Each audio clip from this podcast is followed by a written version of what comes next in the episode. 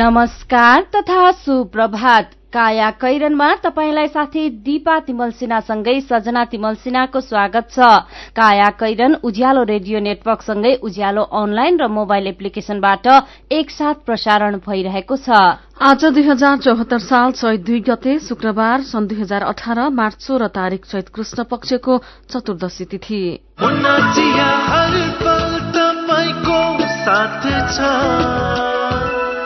काया कैरनका साथमा मुना चिया। हर उत्सव हर मौसममा मुना चिया। काया कैरन शुरू गरौं मुख्य मुख्य खबरका शीर्षकहरूबाट। नेपाली क्रिकेटलाई अहिलेसम्मकै ठूलो उपलब्धि चार वर्षलाई एक दिवसीय क्रिकेटको मान्यता। ओडादेखि प्रधानमन्त्री कार्यालयसम्मको संरचना फेरिँदै खटाइएको ठाउँमा समयभित्र नजाने कर्मचारीलाई कार्यवाही हुने। सरकारी निकायबाट पैसा पाइने भएपछि उपभोक्ताको नाममा संस्था खोल्ने संख्या बढ़दो कतिपय संस्थालाई नियम मिचेर पैसा बाँडिएको खुलासा। अमेरिकाको मियामीमा नयाँ पुल भत्कियो केहीको ज्यान गयो उद्धारको काम चल्दै। र युरोपा लिग फुटबलमा आर्सनल विजयी।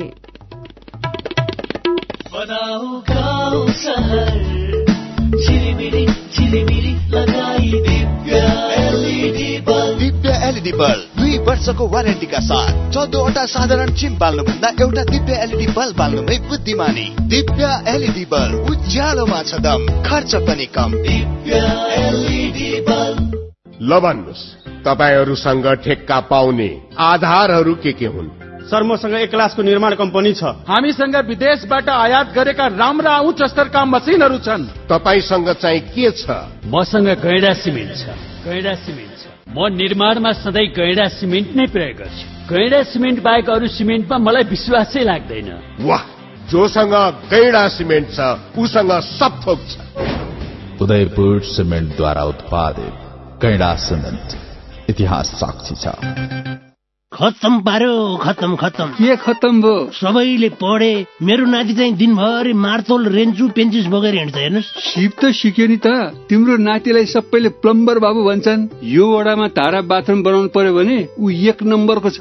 तर हातमा रेन्चु पेन्चिस मात्र भएर के अरू? प्रमाण पत्र छैन? अब त्यो पनि हुन्छ हजुरबा।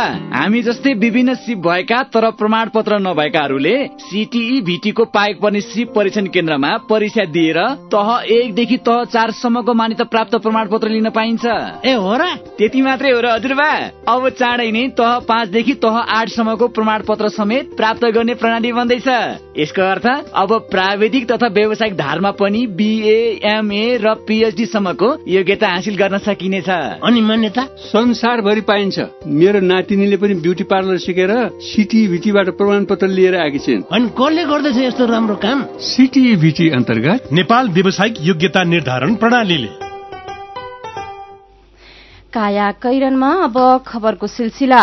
नेपाल पहिलो पल्ट वान डे अन्तर्राष्ट्रिय क्रिकेट मान्यता प्राप्त देश बनेको छ। जिम्बावेमा भइरहेको विश्वकप छनौटमा पाएको सफलताले एक दिवसीय क्रिकेटमा नेपालले आधिकारिक मान्यता पाएको हो। यो सँगै प्रथम श्रेणी क्रिकेटको मान्यता पाएको अन्तर्महादेशीय कपमा पनि नेपालले अबका चार वर्ष प्रतिस्पर्धा गर्न पाउनेछ। हिजो हरारेमा भएको प्ले अफ खेलमा वान डे अन्तर्राष्ट्रिय मान्यता पाउन नेपालले पपुवा न्यूगिनीलाई पराजित गर्नै पर्थ्यो। त्यसबाहेक हङकङले प्ले अफको अर्को खेलमा नेदरल्याण्डसँग पराजित हुनुपर्थ्यो। दुवै खेलमा अनुकूल नतिजा प्राप्त भएपछि नेपालले विश्व क्रिकेटमा छलाङ मारेको हो। हामी निकै खुशी छौं यो खुशीको सीमा छैन। बच्चादेखि देखेको एउटा सपना आज पूरा भएको छ। जिम्बावेबाट नेपालका कप्तान पारस खड्काले बिहिबार बेलुकी भने। जहिले पनि नेपाली क्रिकेटलाई माथिल्लो स्तरमा पुर्याउन चाहन्थ्यौं त्यसमा हामी फेरि एकपटक सफल भएका छौं। सबैको मेहनत र समर्पणले अहिलेसम्मकै ठूलो सफलता प्राप्त भएको छ। खेलाड़ीहरू सबै बसेर खुशी बाँडिरहेका छौं। समीकरण यस्तो थियो कि पपुवा न्युगिनीसँगको खेलमा पराजित भएको भए नेपाल रेलिगेशनमा परेर डिभिजन टूमा झर्ने थियो। अझ यस अघिका तीन खेलमा पपुवा न्युगिनीले नेपाललाई पराजित गर्दै आएको थियो। नेपालले टस जितेपछि ब्याटिङमा आएको पपुवा न्युगिनी नेपाली स्पिनरका सामु अडिन सकेनन्। लेग स्पिनर सन्दीप लामिछाने र दिपेन्द्र सिंह ऐरीले चार चार विकेट लिएपछि नेपालले पपुवा न्युगिनीलाई सत्ताइस दशमलव दुई ओभरमा एक सय चौध रनमा अल आउट गरेको हो। मेरो पनि भन्नु छ। नेपालले क्रिकेटमा एक दिवसीय मान्यता पाएको खबर उज्यालो अनलाइनमा पढेर धेरै साथीले नेपाली क्रिकेट टीमलाई बधाई दिनुभएको छ। आजको मेरो पनि भन्नु छमा हामीले तिनै मध्येका केही प्रतिक्रिया लिएका छौं। ट्विटरमा कृष्ण प्रसाद भूषाल लेख्नुहुन्छ ऐतिहासिक उपलब्धि अनि खुशीको पल। बधाई छ नेपाली क्रिकेट टीम सँगसँगै सम्पूर्ण समर्थक र नेपालीलाई पनि। यो अवसरको सदुपयोग गर्दै आउँदा दिनमा नेपाली क्रिकेटको स्तरमा अझै सुधार आउनेछ। मदन ढेङ्गा फेसबुकमा लेख्नुहुन्छ वर्षौंदेखि अभाव र दबावमा रहेको नेपाली क्रिकेट टीमले ठूलो सफलता पाएको छ। घरेलु संरचना जस्तो सुकै भए पनि आफ्नो क्षमता देखाएर देशकै नाम राख्ने सबै खेलाड़ीलाई एकमुष्ट बधाई। शक्ति लामी छानेको प्रतिक्रिया छ। पहिलो पटक एक दिवसीय मान्यता प्राप्त देशको क्रिकेट समर्थक बन्न पाइयो। धेरै खुशी लागेको छ। अनि प्रकाश पन्त फेसबुकमा भन्नुहुन्छ नेपाली टीमसँगै नेदरल्याण्ड्सलाई पनि धेरै धेरै धन्यवाद छ जसले हङकङलाई हराएर नेपाललाई एक दिवसीय मान्यता दिलाउन महत्वपूर्ण भूमिका खेल्यो। विचारका लागि तपाईँलाई धन्यवाद। मेरो पनि भन्नु छ। मेरो पनि भन्नु छ प्रस्तुत गर्दै हुनुहुन्थ्यो साथीहरू अर्जुन पोखरेल र रुबिना श्रेष्ठ। काया कैरनमा फेरि पनि खबरकै सिलसिला। प्रधानमन्त्री केपी शर्मा ओलीले संसदबाट दुई तिहाई भन्दा बढ़ीको विश्वासको मत लिएपछि मन्त्री परिषदलाई पूर्णता दिने तयारी थाल्नु भएको छ। अब दुई दिनभित्र मन्त्री परिषदलाई पूर्णता दिने योजना उहाँको छ। राष्ट्रपति चुनाव समेत सकिएकाले मन्त्री परिषदलाई पूर्णता दिने विषयमा उहाँले हिजो वाम गठबन्धनका नेता एवं माओवादी अध्यक्ष पुष्पकमल दाहाल प्रचण्डसँग छलफल गर्नुभयो। मन्त्री परिषदलाई पूर्णता दिने विषयमै दुई अध्यक्षबीच कुरा भएको हो। सम्भवतः आजसम्म गरिसक्ने तयारी छ। प्रधानमन्त्रीका मुख्य राजनैतिक सल्लाहकार विष्णु रिमालले विष्णु रिमालले भन्नुभयो मन्त्री परिषदलाई पूर्णता दिन ढिलो गर्नु हुँदैन भन्नेमा प्रधानमन्त्री हुनुहुन्छ एक दुई दिनमा पूर्णता पाउँछ। गएको फागुन तीन गते प्रधानमन्त्री नियुक्त भएका ओलीले संघीय समाजवादी फोरम र राष्ट्रिय जनता पार्टीलाई समेत सरकारमा ल्याउन मन्त्री परिषद विस्तारमा केही ढिलाइ गरिरहनु भएको थियो। एक महिना अवधिमा प्रधानमन्त्री ओलीले फोरम र राजपालाई आफ्ना पक्षमा ल्याउनु भएको छ। दुवै दलले संसदमा ओलीका पक्षमा विश्वासको मत दिएका छन्। त्यसैले अबको विस्तारमा दुवै दललाई समेट्ने तयारी छ। फोरमसम्म सँग अन्तिम कुराकानी भइसकेको छ। त्यसैले अबको विस्तारमा फोरम पनि सहभागी हुने सम्भावना रहेको रिमालले बताउनु भएको छ। कान्तिपुर दैनिकले खबर छापेको छ। संघीय संसदको प्रतिनिधि सभाले उपसभामुख पाउँदैछ। उपसभामुख पदमा कांग्रेस नेत्री पुष्पा भूषाल र वाम गठबन्धनबाट एमाले नेत्री शिवमाया तुम्बा हाम्फेको उम्मेद्वारी परेको छ। सभामुखमा कृष्ण बहादुर महरालाई समर्थन जनाएको प्रमुख प्रतिपक्षी दल कांग्रेसले नेत्री भूषाललाई उपसभामुख पदमा उठाएको हो। वाम गठबन्धनको बहुमत रहेकाले तुम्बा हाम्फे उपसभामुखमा निर्वाचित हुने निश्चित प्राय छ। अझ सरकारमा सहभागी हुने औपचारिक निर्णय गरिसकेको संघीय समाजवादी फोरम र सरकारलाई विश्वासको मत दिएको राजपाल लगायत स्वतन्त्र हैसियतका केही सांसदको समेत एमाले नेतृत्व हाम्फेले साथ पाउनुहुनेछ। माओवादी केन्द्रका नेता देव गुरूङ प्रस्तावक र एमाले नेता रविन्द्र अधिकारी समर्थक रहेर उहाँको उम्मेद्वारी दर्ता भएको छ।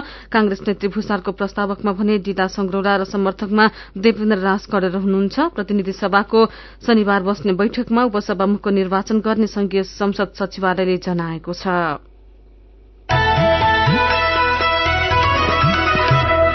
न्यायपालिका भित्र र बाहिरबाट पदमा रहन असहज परिस्थिति उत्पन्न भएपछि प्रधान न्यायाधीश गोपाल पराजुलीले सहज बहिर्गमनको बाटो रोज्नु भएको छ।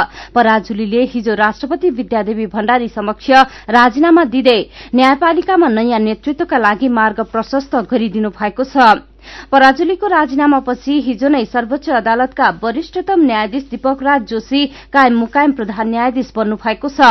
सबै न्यायाधीश नियमित काममा फर्किएका छन्। न्याय परिषद सचिव निपध्वज निरौलाको एकल निर्णय अनुसार अस्ति पराजुली पदमुक्त भएको बेहोरा सहित राष्ट्रपति कार्यालय प्रधानमन्त्री कार्यालय र संवैधानिक परिषदमा बोधार्थ पठाएपछि पराजुलीलाई पदमा रहन असहज परिस्थिति उत्पन्न भएको थियो।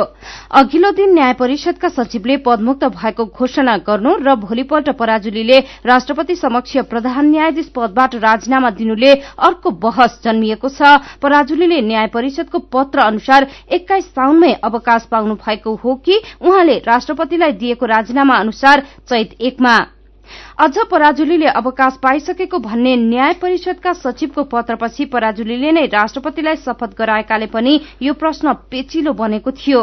तर राष्ट्रपति कार्यालय यो विवाद टुंग्याउन खोजेको छ। महान्यायाधिवक्ताको कार्यालयका अनुसार पराजुलीले एक चैतमा राजीनामा दिएकाले त्यही दिनसम्म उहाँको पद बहाल रहेको मानिनेछ। काया कैरनमा रिपोर्टसँगै खबरको सिलसिला बाँकी नै छ। सुन्दै गर्नुहोला। पल्ला गरेर तुरुराम त उसको ब्याङ्क झन्झटिलो ब्याङ्क भनेर रिसाउँदै थियो भने उसको ब्याङ्कले के झन्झट दिएछ। उच्च ब्याज पाउनु उसको ब्याङ्कमा सधैँ नयाँ नयाँ खाता खोल्नु पर्ने रे। हो र? बिचरा सानोमा ब्याङ्कमा खाता खोलेको भए यो झन्झटै नपर्ने।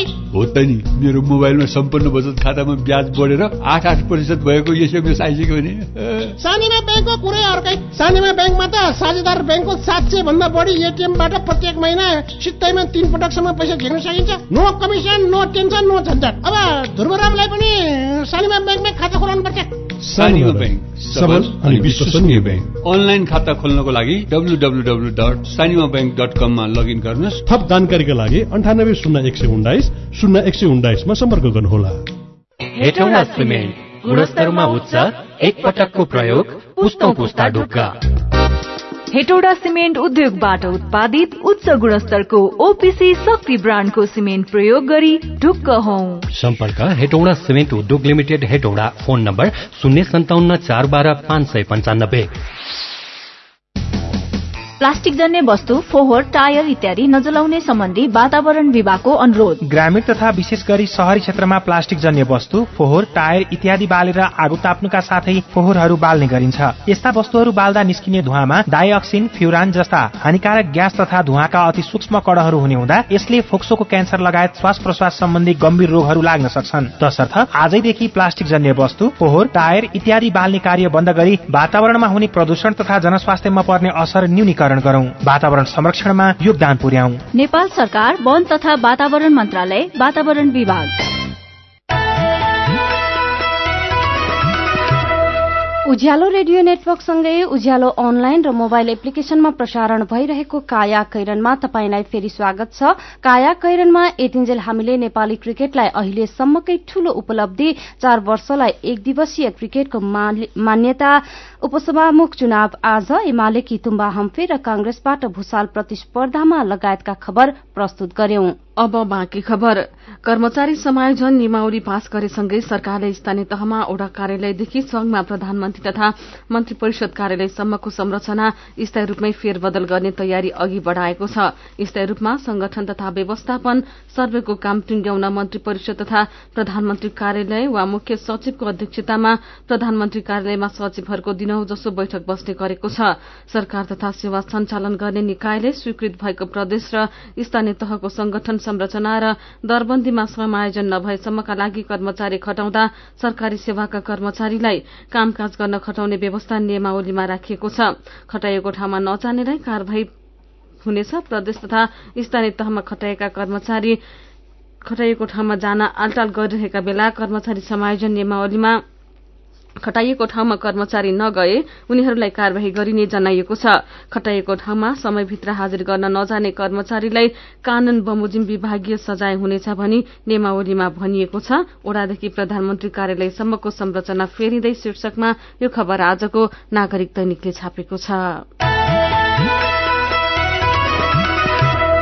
सरकारी निकायबाट पैसा पाइने भएपछि उपभोक्ताका नाममा संस्था खोल्नेको संख्या बढ़दो छ। उपभोक्ताका नाम जोडेर खोलिएका धेरै जसो संस्था सरकारबाट पैसा लिने काममा मात्रै सीमित बनेका छन्। यी संस्था उपभोक्ता अधिकारका नाममा कमाई खाने भाँडो हुँदै आएको देखिन्छ। आपूर्ति विभागले साझेदारी कार्यक्रम अन्तर्गत आठवटा उपभोक्तावादी संघ संस्थालाई सरकारी हण्डी बापद रकम बाँडेको छ। यसमध्ये कन्जुर आय नेपाललाई एक लाख चालिस हजार उपभोक्ता अधिकार अनुसन्धान मंचलाई एक लाख चालिस हजार उपभोक्ता मंच नेपाललाई एक लाख चालिस हजार राष्ट्रिय उपभोक्ता मंच नेपाललाई एक पटकमा एक लाख चालिस हजार र दोस्रो पटकमा एक लाख चालिस हजार उपभोक्ता महिला बाल बालिका संरक्षण समूहलाई एक लाख र फेरि त्यही संस्थालाई एक लाख रूपियाँ बाँडिएको छ। उपभोक्ता सचेतना कार्यक्रमका लागि यस्ता संस्थालाई रकम बाँडिएको विभागका महानिर्देशक कुमार प्रसाद दाहालले जानकारी दिनुभयो।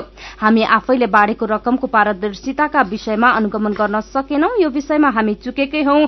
आपूर्ति विभागका महानिर्देशक कुमार प्रसाद दाहालले भन्नुभएको छ।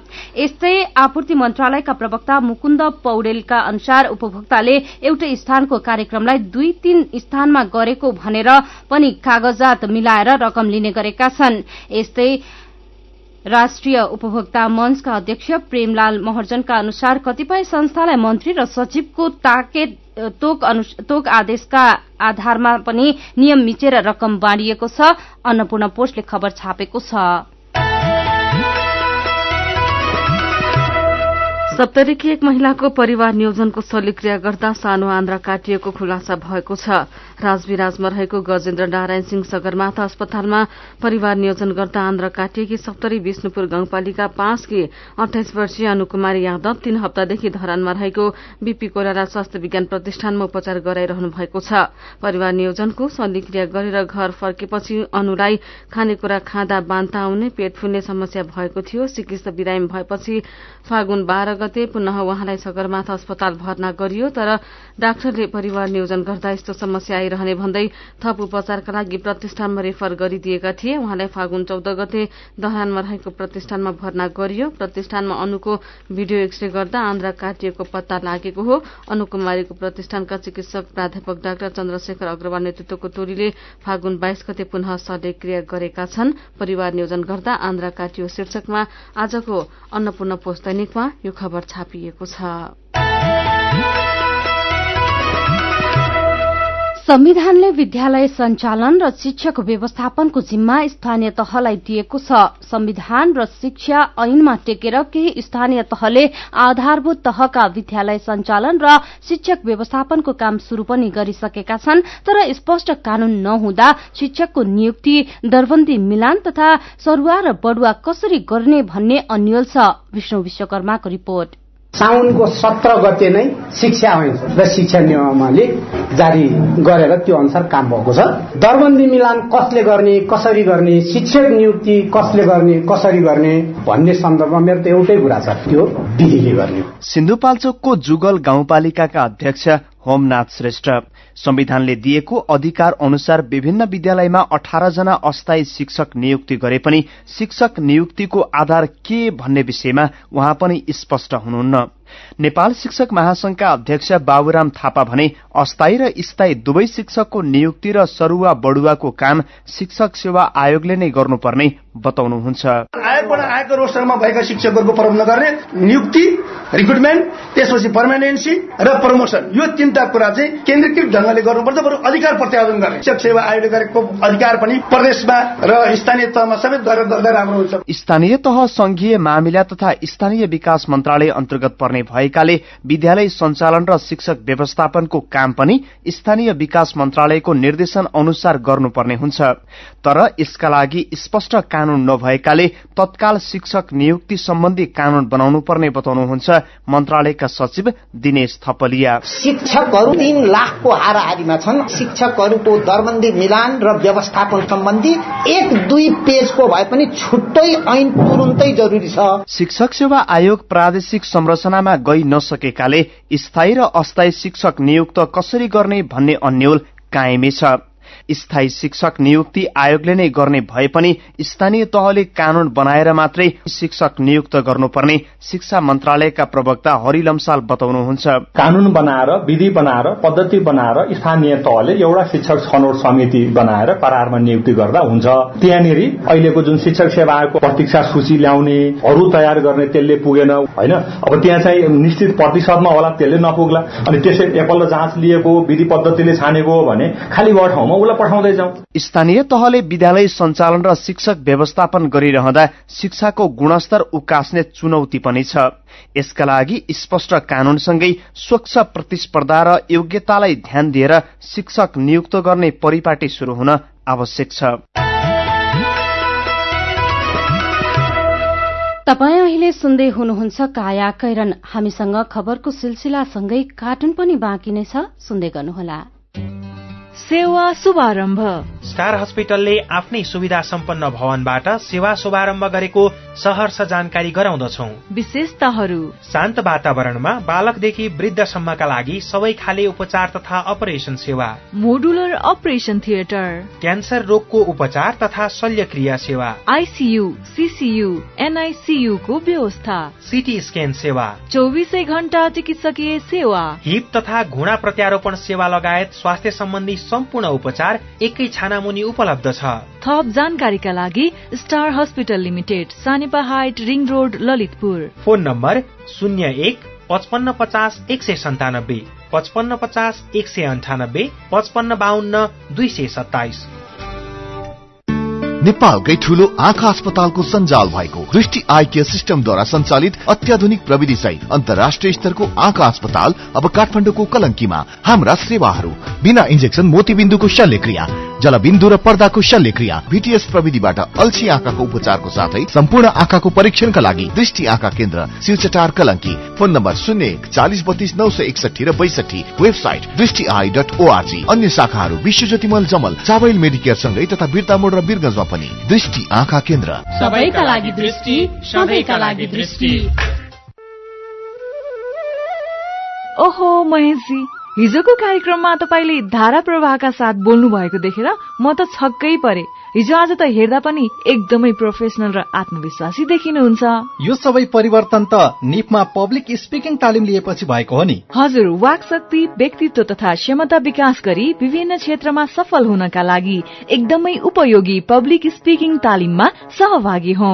सम्पर्क? नेपाल अन्टरप्रेनरसिप एजुकेसन फाउन्डेशन निफ बागबजार काठमाडौँ। फोन नम्बर बयालिस अडतिस पाँच सय पैंतालिस बयालिस अडतिस पाँच सय पैंतालिस। एभरेस्ट ब्याङ्क रहेको बिल्डिङको थर्ड फ्लोर।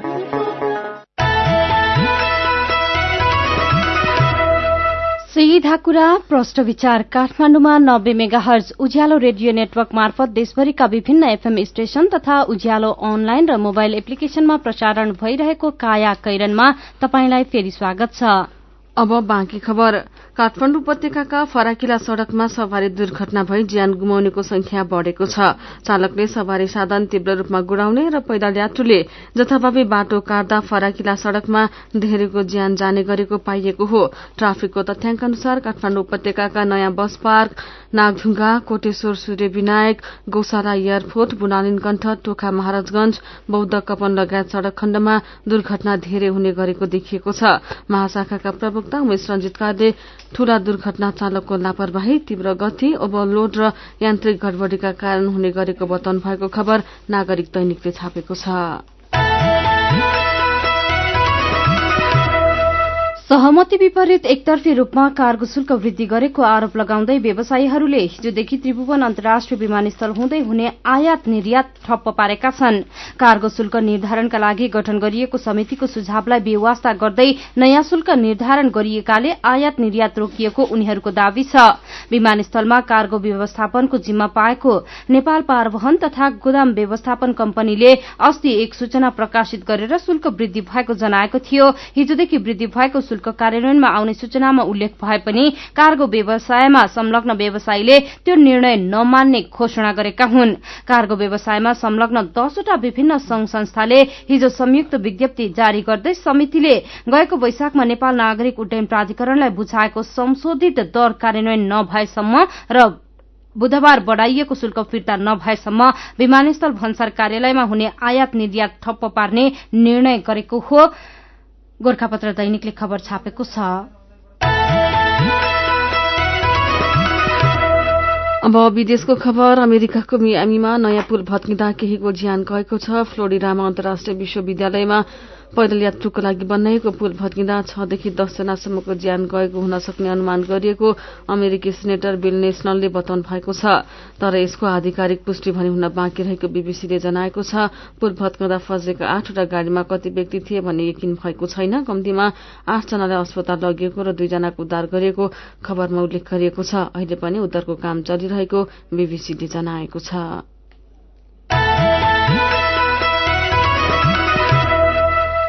अब खेल खबर आर्सनल युरोपा लीग फुटबलको क्वार्टर फाइनलमा प्रवेश गरेको छ। राति भएको खेलमा एसी मिलानलाई तीन एकले हराउँदै समग्रमा पाँच एकको जीत निकालेर आर्सनल अन्तिम आठमा पुगेको हो। पहिलो लेगमा दुई शून्यले विजय भएको आर्सनलले राति घरेलु मैदान इमिरेट्स स्टेडियममा डेनी वेल्वेकको दुई गोलको मद्दतले तीन एकको जीत निकालेको हो। यस्तै Spanish club Atletico Madrid Europa लीगको क्वार्टर फाइनलमा पुगेको छ। राति भएको खेलमा लोकोमोटिभ मस्कोलाई समग्रमा आठ एक गोलले हराउँदै एथलेटिको अन्तिम आठमा पुगेको हो। पहिलो लेगमा तीन शून्यले विजय भएको दुई पटकको च्याम्पियन्स एथलेटिको दोस्रो लेगमा उत्कृष्ट प्रदर्शन गर्न सफल भएको थियो।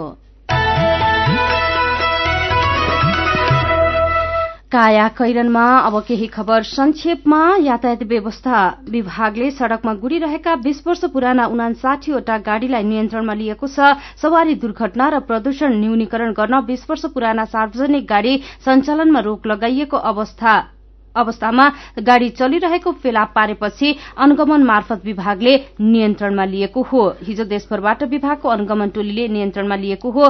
विराटनगरबाट एउटा जनकपुरबाट एक्काइसवटा पोखराबाट दश बुटोलबाट पाँच र धनगढ़ीबाट बाइसवटा सार्वजनिक गाड़ी नियन्त्रणमा लिइएको विभागका महानिर्देशक रूपनारायण भट्टराईले जानकारी दिनुभएको छ।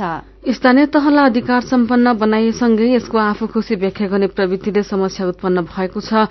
सोलुखुम्बुको दुधकण्ड नगरपालिकाले धमाधम आफू खुशी कर तोक्न थालेको छ। नगरपालिकाले फाल्फु विमानस्थलबाट उडान गर्ने सबै एयरलाइन्स कम्पनीसँग कार्गो ढुवानीमा जबरजस्ती कर उठाउन थालेको खबर आजको कारोबार दैनिकले छापेको छ। चाहे जस्तो काम र तलब पाइने भन्दै संगठित दलालले आजाद भिसा मार्फत कतार पुर्याएका चालिस नेपाली कामदार बिचल्लीमा परेका छन्। म्यान पावर र कतारका खाना कम्पनीसँग साना कम्पनीसँग समन्वय गरी दलालले आजाद भिसाका नाममा चालिस नेपाली कामदारसँग झण्डै सत्तरी लाख भन्दा बढ़ी ठगी गरेका छन्। पीड़ित कामदारका अनुसार middle orbit overseas Shubham overseas blue moon overseas man पावरले आजाद भिसाका नाममा कामदार पठाई ठगी गरेका हुन्। अलपत्र परेका कामदार कतारको बकरा सनैया र सहानिया क्षेत्रमा खान पनि नपाउने अवस्थामा छन्। ती म्यान पावरले प्रति कामदार एक लाख अस्सी हजारदेखि दुई लाख पैंतिस हजार रूपियाँसम्म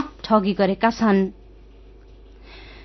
प्रहरीले अघिल्लो हप्ता कैलालीमा भएका दुई छुट्टा छुट्टै घटनामा दसजना आरोपीलाई पक्राउ गरेको छ। घोड़ाघोड़ी नगरपालिकाका प्रमुख ममता प्रसाद चौधरीमाथि सांघातिक आक्रमण गरेको आरोपमा पक्राउ परेका नेत्र विक्रम चन्द विप्लव नेतृत्वको नेपाल कम्युनिष्ट पार्टी नेकपाका चार कार्यकर्ता र एक किशोरीलाई बोक्सी आरोप लगाउँदै यातना दिने अन्य छ जनालाई पत्रकार सम्मेलन मार्फत सार्वजनिक गरिएको हो। नगर प्रमुख चौधरीमाथि आक्रमण गरेको आरोपमा घोड़ाघोड़ी नगरपालिका एकका कमल छेत्री नौका भरत शाह धनगढ़ी उपमहानगरपालिकाका आठका पूर्ण प्रसाद खनाल र टिकापुर नगरपालिकाका एक नगरपालिका एकका हृदयराज बोगटी पक्राउ परेका हुन्।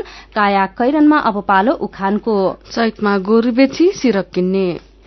उज्यालो रेडियो नेटवर्कबाट प्रसारण भइरहेको काया कैरन सक्नु अघि मुख्य मुख्य खबर फेरि एकपटक।